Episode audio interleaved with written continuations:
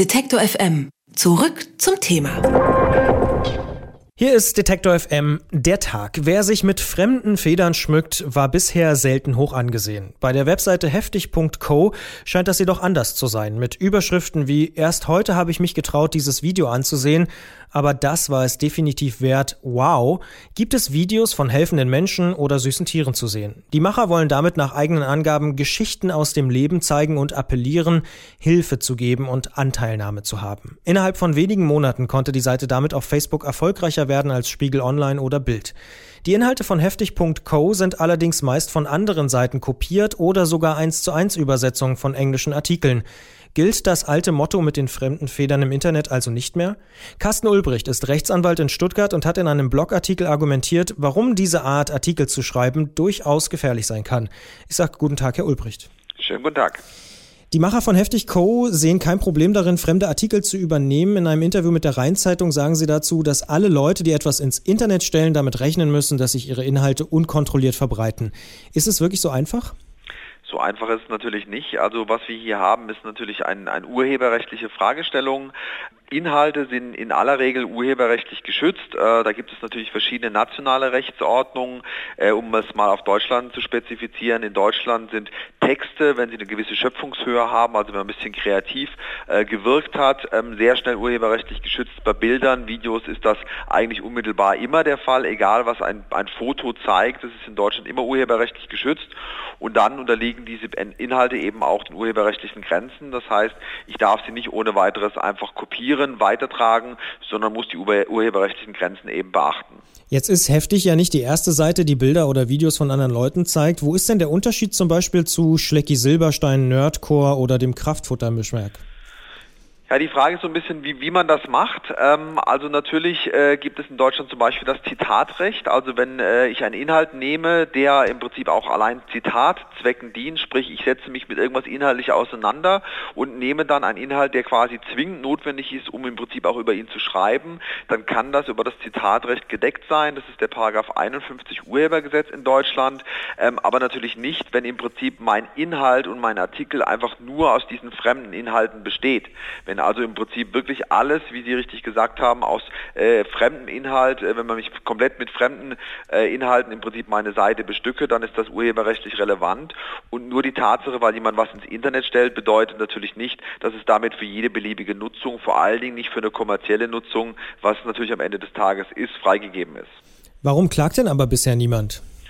Das weiß ich nicht. Also äh, das, da wird man abwarten. Ähm, und den, den Artikel habe ich natürlich äh, nicht zuletzt äh, vor dem Hintergrund geschrieben, dass ich schon denke, dass das zeitnah passieren wird. Ich kann natürlich für heftig.co nicht jeden Artikel abstrakt beurteilen, aber die Tatsache, wie die Herren sich eingelassen haben und wie sie reagiert haben, spricht schon viel dafür, dass man sich der urheberrechtlichen Implikationen nicht bewusst ist. Das noch nicht geklagt worden ist, ähm, ist wahrscheinlich auf die Tatsache zurückzuführen, dass viele der Inhalte im Prinzip aus internationalen Quellen kommen, wo ähm, im Prinzip die Inhaltsanbieter einfach nur nicht darauf aufmerksam gemacht worden sind oder darauf aufmerksam geworden sind. Die Vorbilder von heftig.co, äh, wie zum Beispiel BuzzFeed oder Viral Nova in den USA, die haben schon entsprechende Klagen gefangen. Es gibt aus dem letzten Jahr eine Klage eines Fotografen, der wegen einem Foto auf einen lächerlichen Betrag von 3,6 Millionen Euro Euro geklagt hat oder Dollar, glaube ich. Ähm, also da sieht man, da ist schon Musik drin, das ist sicherlich deutlich übersetzt, auch für deutsche Verhältnisse. Aber dass da im Prinzip Ansprüche irgendwann geltend gemacht werden, darauf, davon ist auszugehen. Heftig.co blendet ja Anzeigen auf der Seite ein und verdient damit Geld. In Ihrem Artikel schreiben Sie, dass das als gewerbliche Verbreitung zählt und deshalb eine Freiheitsstrafe von bis zu fünf Jahren drohen könnte. Also es geht nicht nur um viel Geld, sondern vielleicht auch um Gefängnis. Sind die Macher von Heftig.co also da gefährdet? Also das hört sich natürlich erstmal dramatischer an, als es ist. Ähm, die strafrechtlichen Vorschriften zeigen immer einen Strafrahmen. Das heißt natürlich nicht, dass der immer ausgeschöpft wird, sondern welche Strafe im Prinzip ähm, für ein Vorgehen anfällt. Das ist eine Frage des Einzelfalls. Man muss schauen, über wie viele Inhalte reden wir, wie lange waren die online, ist das wirklich gewerblich gemacht worden, ist Geld damit verdient worden, hat es eine gewisse Systematik. Das sind abstrakte Fragen, die müssen natürlich auf den konkreten Einzelfall angewendet werden. Das kann ich ähm, für diese Viralplattform nicht abstrakt beurteilen. Das muss man sich anschauen. Am Ende des Tages haben Sie aber recht.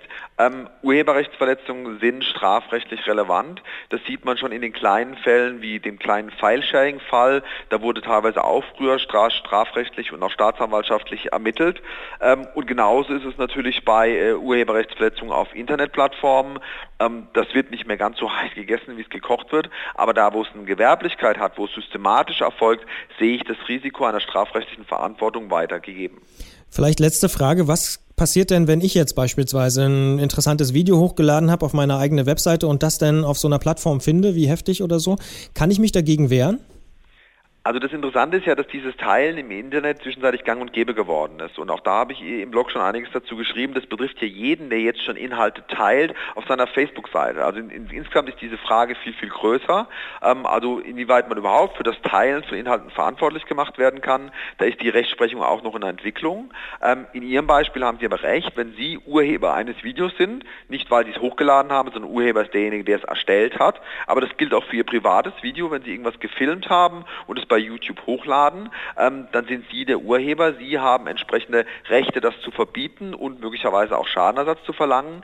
Es sei denn, Sie haben diese fremde Nutzung irgendwie legitimiert. Und das ist zum Beispiel der Fall, wenn Sie Ihr eigenes Video bei YouTube hochladen und zur Einbindung freigeben. Dann legitimieren Sie natürlich auch die Einbindung in fremden äh, Plattformen. Wenn Sie es aber nicht freigeben, ist wie gesagt das alleinige Hochladen bei YouTube sicherlich keine Freigabe zur Nutzung auf anderen Plattformen und löst dann eben Schadenersatz, Unterlassungsansprüche und gegebenenfalls auch mögliche strafrechtliche Folgen aus. Jetzt beschäftigen wir uns ja nicht das erste Mal mit diesem Thema Urheberrecht im Internet. Glauben Sie denn, dass es da in absehbarer Zeit, äh, ich sag mal, eine überschaubare und einfache Lösung geben kann?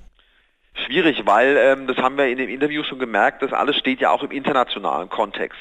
Ähm, das habe ich auch im Blogbeitrag geschrieben. Die Frage ist ja, wann gilt denn wie welches Ur Urheberrecht im Internet? Das ist ja sehr, sehr schwierig. Ja, also wenn ich Inhalte aus den USA nehme, äh, gilt ein US-amerikanisches Urheberrecht, gilt für mich deutsches Urheberrecht. Wo kann ich verklagt werden? Das sind alles Fragen, die stehen im internationalen Kontext und insoweit brauchen sie auch eine internationale Abstimmung. Davon sind wir im Moment noch sehr, sehr weit weg. Im Moment gibt es die in der ganzen nationalen Rechtsordnung und die bauen ihre eigenen Lösungen, äh, fußen im Prinzip auf natürlich grundsätzlichen Erwägungen, die halt 10, 20, vielleicht sogar 50 Jahre alt sind.